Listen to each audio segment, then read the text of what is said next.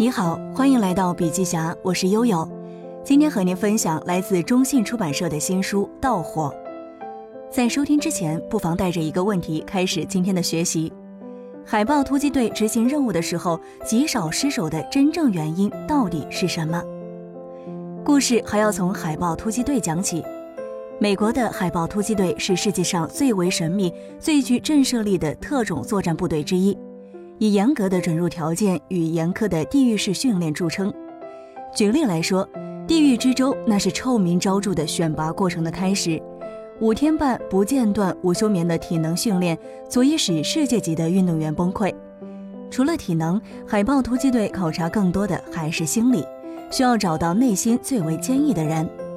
事实上，海豹突击队的精英团队花了更多时间在身体训练以外的另外一件事上。简单的概括来说，叫做集体心流。生擒阿尔瓦组的过程就完美的说明了这一点的威力。阿尔瓦组是基地组织的高层，有很强的情报价值。海豹突击队六队非常渴望生擒他。在他藏身的阿富汗东北部的高山森林里，最后行动的那一夜堪称完美。海豹突击队瞬间就理清了瓦祖藏身的那些房间，留下了一些人监视俘虏，就去了下一栋建筑。就在那时，他们发现了瓦祖。当他们进去的时候，他正坐在椅子上，肩上扛着一杆 AK-47 步枪。进来的时候，每一个海豹突击队队员都看到了一个细节，并且对这个细节信息进行了反应和处理。更确切地说，是不做反应。这个细节就是在这样一个特殊的时刻，他们的目标正闭着眼睛，瓦祖正沉浸在熟睡之中。在场所有的人在这种紧张的局面下都没有采取看到武装敌人的通常做法，而是先发制人，扣动了扳机。这次捉拿无人流血，无人受伤，更无人死亡，堪称完美。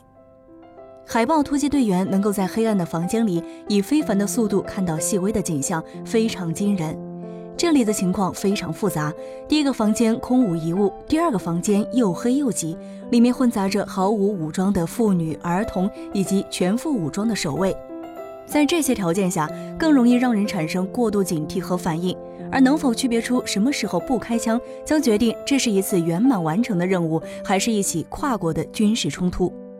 而按照指挥官的说法，这样奇迹般的成绩来自转换，或者说是出神。早在希腊时期，柏拉图就注意到了这种能量。他将出神描述成一种转换的状态，在这种转换下，通常清醒状态下的意识会完全消失，取而代之的是一种强烈的兴奋，使我们得以与卓越的材质建立起强大的连接。当代科学家称这种体验叫做集体心流。心理学家基斯索耶在他的著作《群体天赋》当中解释道。这是一种巅峰状态，群体成员都处在他们表现的顶点。对于一个团队来说，在急速变化的情况下，融合各自的行为与意识，即刻做出临时的调整，变得前所未有的重要。也就是说，那个晚上，在执行一次重要的生擒任务时，阿尔瓦组和先发制人的秘密行动之间，唯一横亘着的，竟然是转换之后的状态。作为孤立的个体，当手指就扣在扳机上时，一定有人止不住的颤抖。但如果是作为一个一同思考和行动的团体呢？智慧得以相加，恐惧则得以分散。这个整体不仅比部分相加的总和更强大，也更聪明、更勇敢。因此，指挥官瑞奇·戴维斯不仅希望那一晚他们可以开启转换，他更是把全部的希望都寄托于此。正如戴维斯所说，当他们在高危高风险地区执行任务的时候，那种集体意识是他们完成任务的唯一方式。他解释道。海豹突击队对于这种意识沉浸的依赖，基于其他任何技能，能够开启这种转换，才是成为一名海豹突击队队员的真正秘密。为了寻找到拥有这种完美转换和集体心流的候选人，海豹突击队花了几十年的时间，开发出一套严密的筛选程序，付出了高昂的成本，包括惊人的浪费。将一个普通人训练成美国海军战斗员，需要花费二十五万美元。培养成为一名海豹突击队员，每个人大概需要花费五十万美元。过程中，将近百分之八十的海豹突击队候选人被淘汰，因为淘汰而损失的费用每年竟然高达数千万美元。而训练成最精英的六队成员，这个数字还要翻几倍。最后被筛选出来听命于瑞奇戴维斯的是一架性能极其优异、价值八千五百万美元的机器。而这个机器顺畅的运转，有一个重要的问题始终存在：关闭自我与集体融合的能力是一项独特而异常的天赋。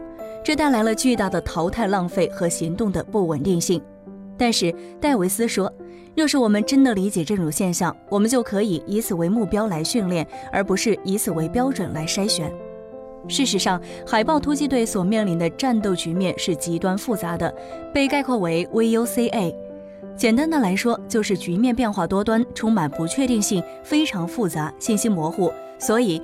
为了在混乱中取胜，需要的是惊人的认知灵敏水平。正如瑞奇·戴维斯所说，在这些已经很花钱的战斗员身上，最花钱的一部分，就是在他们的头骨里面一直休息着的那三磅灰质。好了，以上就是今天和大家分享的新书《盗火》。如果您喜欢我们的文章，可以在文章末尾点赞或者是留言。我是悠悠，下期见。